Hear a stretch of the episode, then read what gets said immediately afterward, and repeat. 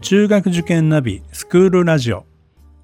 この番組は幸せな受験を目指す保護者の皆様と受験生を応援するラジオです。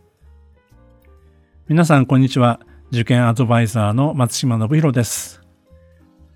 今回 Voicy から配信が始まってですね2回目の収録になってます。まあ、あの、ポッドキャストからね、聞いていただいている方、引き続きよろしくお願いいたします。そして、 Voicy でお聞きの皆さん、ぜひね、この番組聞いてよかったなと思ったら、フォローの方よろしくお願いいたします。えー、皆さんどうですか？もう連休明けて仕事の方も元に戻ったというか、リズムの方も取り戻せてきましたかね？子供たちの方は連休後半の方で遠出したなんていう話も聞きましたね。伊勢にみんなで家族で行ってきましたなんていう、まあそういった話も聞いたんで、あもしかして歴史も一緒に勉強してきたの？って聞いたら、はいって答えたんで、なかなかね、やっぱり家族の方も考えてね、旅行先を選んだんじゃないかな、そんな風にも思いました。さて、えー、今日のテーマですけど、今日はあの学校説明会ということについてちょっとお話したいと思います。で、その前にですね、あの皆さんもしかしたら聞いたことあるかもしれませんけど、塾の先生向けの学校説明会っていうのあるのをご存知でしょうか？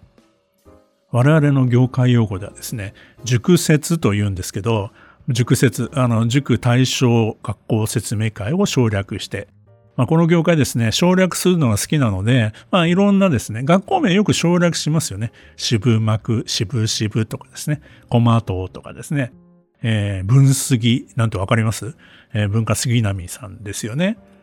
まあ、省略するのがまあ好きな業界といいますかね。まあまあまあ、いろんな業界にもそれぞれの業界用語ってがあると思うんですけども、塾対象説明会になると、保護者の方はご遠慮いただきますと、注意書きが書いてありますよね。で、たまにですね、あの、聞かれるんですよ。塾対象説明会ってどんな話してるんですか？もしかしたらね、塾の先生にしか話さないようなことが話されているんじゃないかということをね、まあ、聞きたいという、まあ、そういったご質問保護者の方からいただくことあるんですけども、果たしてどうでしょうかね。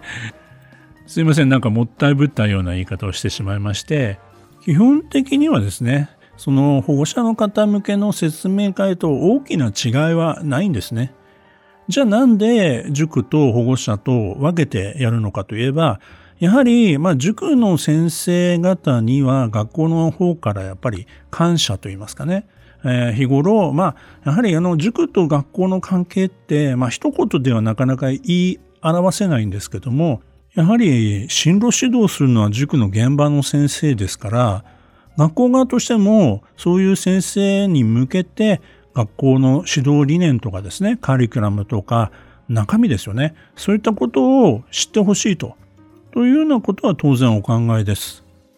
逆に私たちも塾生が進学してお世話になるかもしれない学校ですから、やはりこちらとしてもしっかり内容を聞いてですね、そして保護者の方にちゃんと伝えていく、しっかり伝えていくっていうね、役割は当然あるわけです。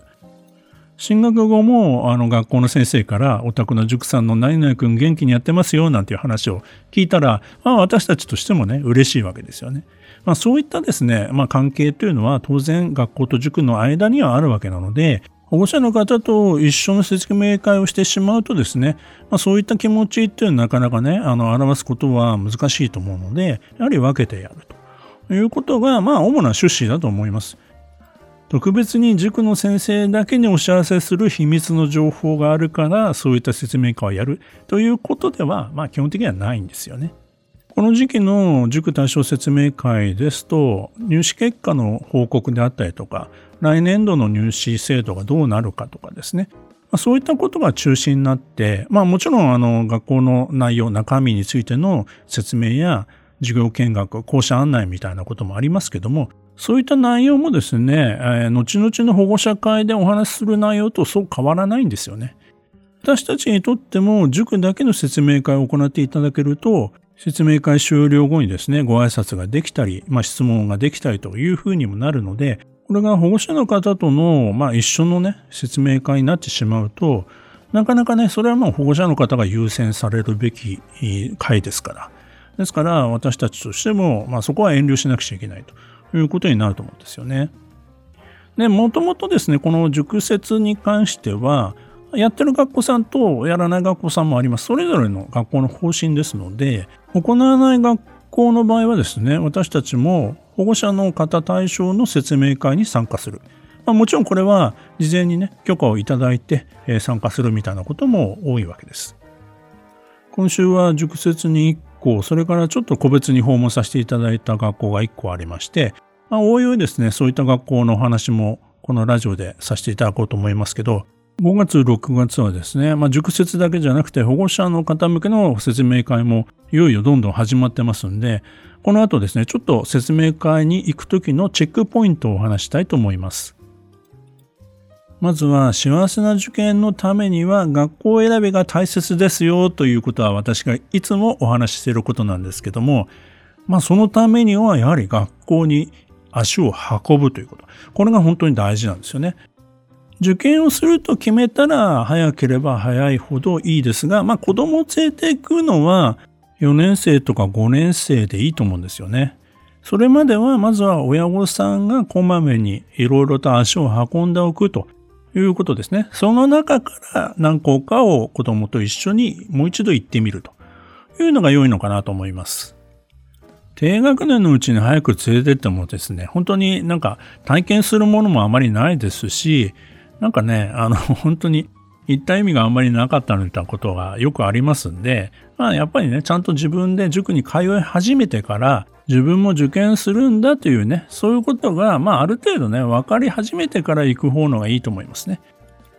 それでは学校説明会に行った時のチェックポイントについてお話します。まずはやはり通学時間でしょうね。交通手段、経路。まあこういったところはね、6年間通うわけですから、本当に、えー、通学時間って馬鹿にできないわけですよね。ただ、まあ、本当に我が子にとってぴったりの学校だなという場合は、多少の時間かかってもという考え方もあります。で、効率に進まずに受験するという選択をするわけですから、通学時間というのは優先事項としては後の方になるかなとは思うんですよね。ですから、まあ、いろいろな学校に行っている中でですね、ここくらいまではこの学校ならいいんじゃないかっていう判断もだんだんできてくると思います。4年生であれば3年後、6年生になるとだいぶね、体つき、体力なんかも変わってきますし、もっと言えばですね、6年間通うわけですから、どんどんと子供は成長していくわけですよね。そういう中で、まあ、通いきれるかどうかの判断というのは、やはり親御さんしかできない話だと思うんですよね。2011年のですね、震災があった後とかですね、今回のコロナがまあ流行したという中で、まあ、通学時間に関しては比較的以前よりも短くなっているそういった傾向は見られるんですが、東京や神奈川、埼玉に限ってはですね、鉄道が延伸してですね、まあ、ほとんど乗り換えなくですね、まあ、例えば神奈川から埼玉まで直通で行けたりするようになってるんですよね。こういった交通の便が良くなってることでですね、多少その以前よりは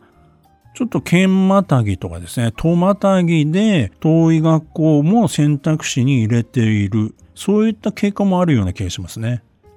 とにかくですね、まずは学校に行ってみないと、どのくらいの距離歩くのか、まあパンフレットとかホームページに載ってますけど、実際歩いてみたらすごいずっと坂だったみたいな。まあ、神奈川の学校にはよくあるんですけど、私も学校説明会とか行くとですね、もうだんだん年齢とともにですね、坂がきつくなってきて、帰りは帰りで今度下り坂ですから、まあ、これはこれできついんですよね。まあ、そんな風に、でも子供にとってはこれはいい経験というか体力作りになるかななんていう風な、そんな見方もできるわけですね。実際にある学校の説明会行くと、うちは距離はそこそこ遠いですけど、その分子供たちの体力がつきます。というふうにおっしゃる学校もありますよね。学校説明会で見ておくべきチェックポイントについては、まだまだありますので、次回お話したいと思います。今日の話、参考になったなと思われる方は、ぜひフォローをお願いします。それでは次回もスクールラジオでお会いしましょう。